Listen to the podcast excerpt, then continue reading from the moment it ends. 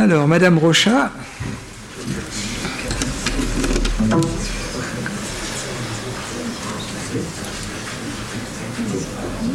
Non, pardon.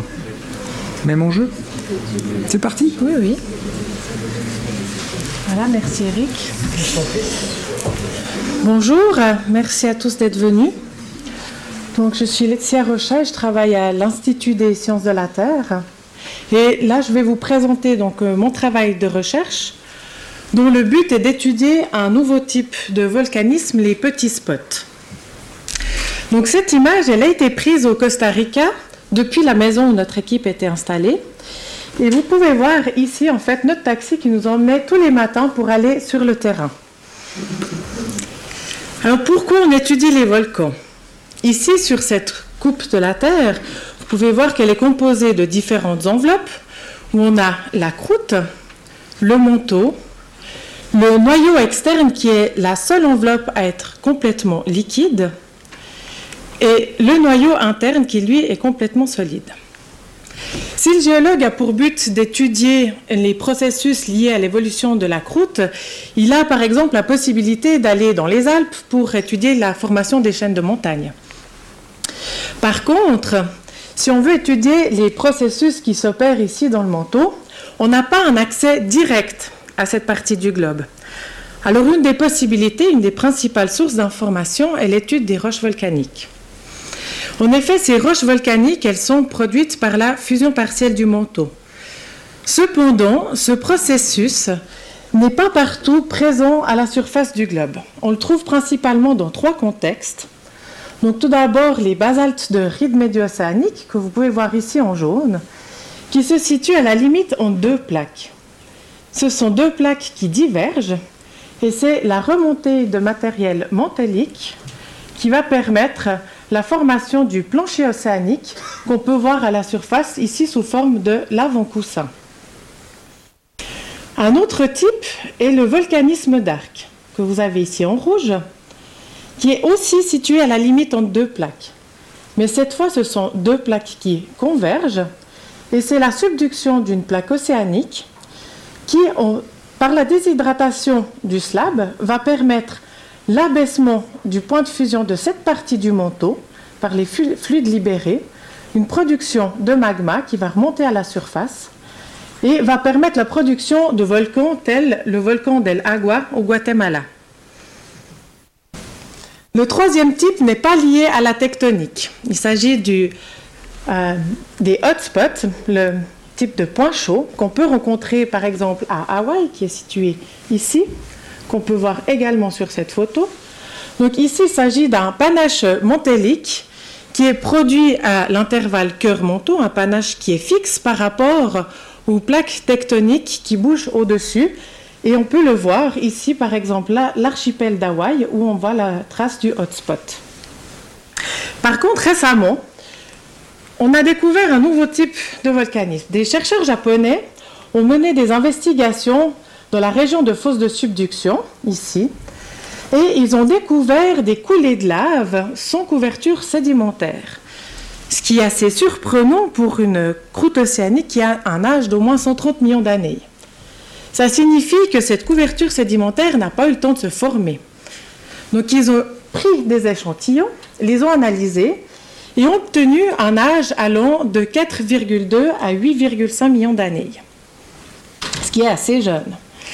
Et grâce à la tectonique des plaques, le mouvement des plaques, on a pu reconstituer l'endroit où ces roches ont été produites, qui est ici. Donc ils se sont rendus sur place, ont pris des échantillons, les ont analysés et ont trouvé un âge allant de 0 à 1 million d'années. Donc il s'agit bien du lieu de production de ces roches. Ici, dans cette région, nous sommes loin de la ride médio-océanique. Nous ne sommes pas encore à la fosse de subduction puisque le volcanisme lié se trouve ici au Japon. Donc on a bien un magmatisme intraplaque, mais il n'y a pas de point chaud dans cette région. Alors, ils ont également fait des profils sismiques et grâce à l'interprétation de ces données, on peut avoir une idée de la forme de, ces petits volcans. Donc ici en bleu, ce sont les sédiments pélagiques qui composent le fond de l'océan. Et les volcans sont composés d'un dike central d'alimentation, depuis lequel partent des cils qui s'intercalent dans les sédiments. Et en haut de la série, nous avons les coulées de lave qu'ils ont pu observer lorsqu'ils sont allés échantillonner.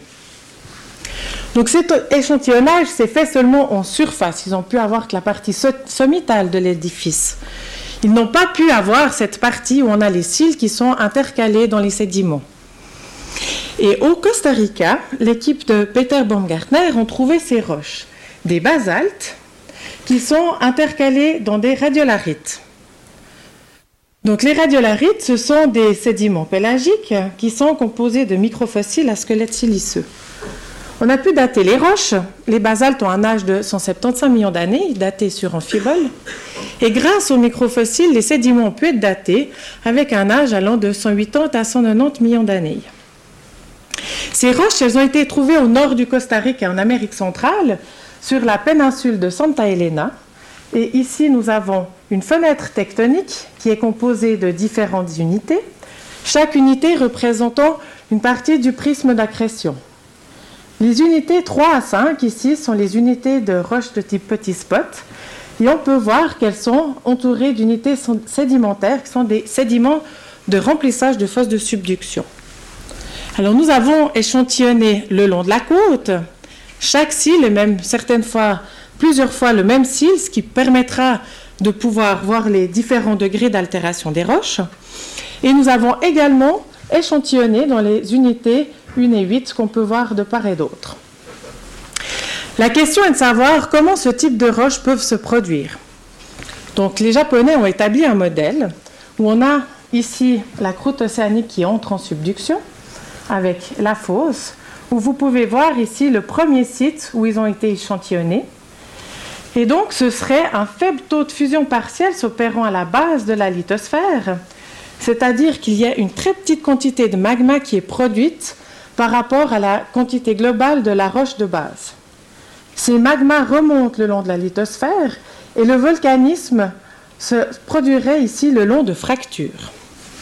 Alors ce modèle, on peut le tester avec la chimie, on a ici un diagramme avec le magnésium et l'aluminium. En bleu, ce sont les roches du Costa Rica. En orange, ce sont les roches du Japon. Et pour comparaison, ici en gris, ce sont tous les basaltes d'îles océaniques qui sont des basaltes intraplaques. Donc il existe des expériences faites sur des péridotites, qui est la roche qui compose principalement le manteau, où on a ici un champ de composition de ces différents liquides qui ont été produits à différents degrés de fusion partielle et différentes pressions.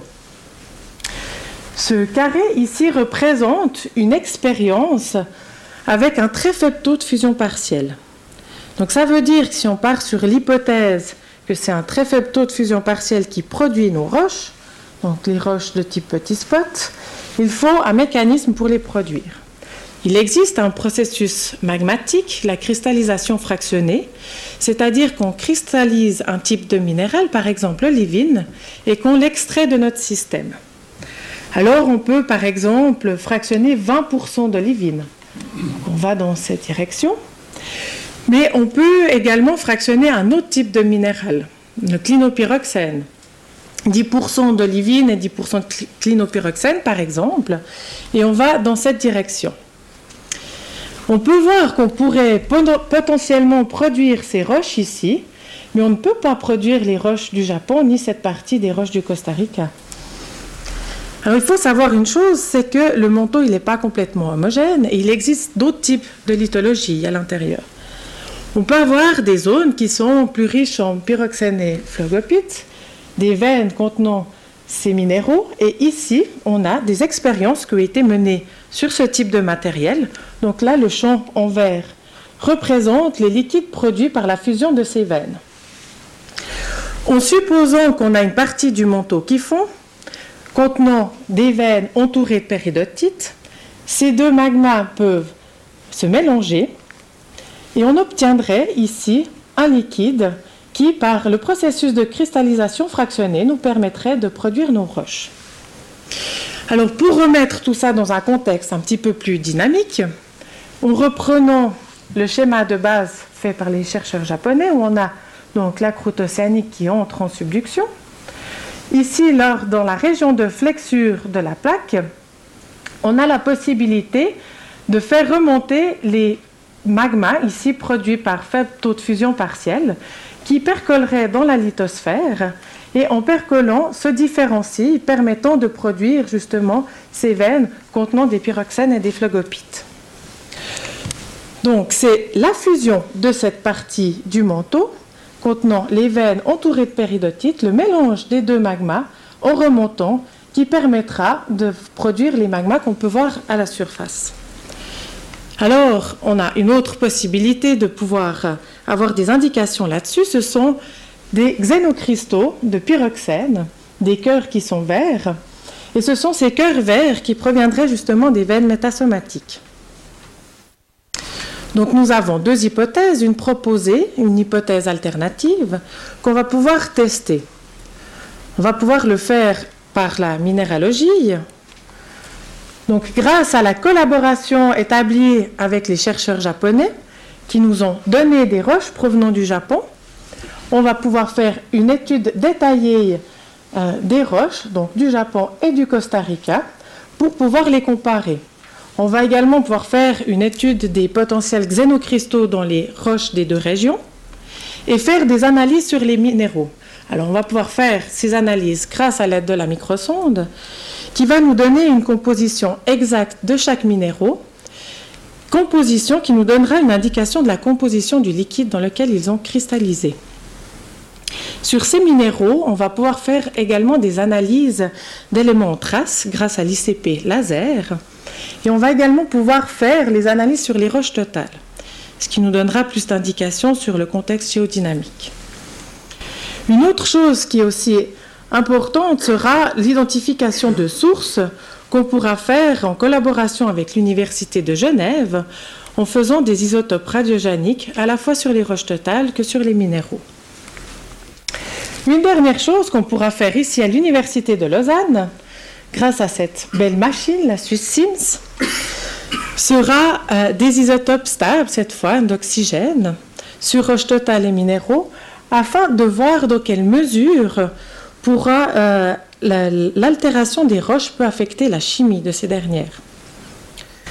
Donc pour conclure, nous avons vu, donc je vous ai présenté les trois grands types euh, de volcanisme et leur mode de formation on a pu voir qu'il y avait un autre type de volcanisme qui a été apparemment découvert, un modèle proposé, et par la chimie, on a pu voir que ce modèle n'était pas entièrement concluant, donc une hypothèse alternative a été proposée qui pourrait être testée avec les différentes méthodes proposées. Et enfin, ainsi, j'espère que cette recherche va pouvoir permettre d'apporter euh, de nouvelles perspectives pour expliquer la formation de magma intraplaque par des phénomènes tectoniques. Merci.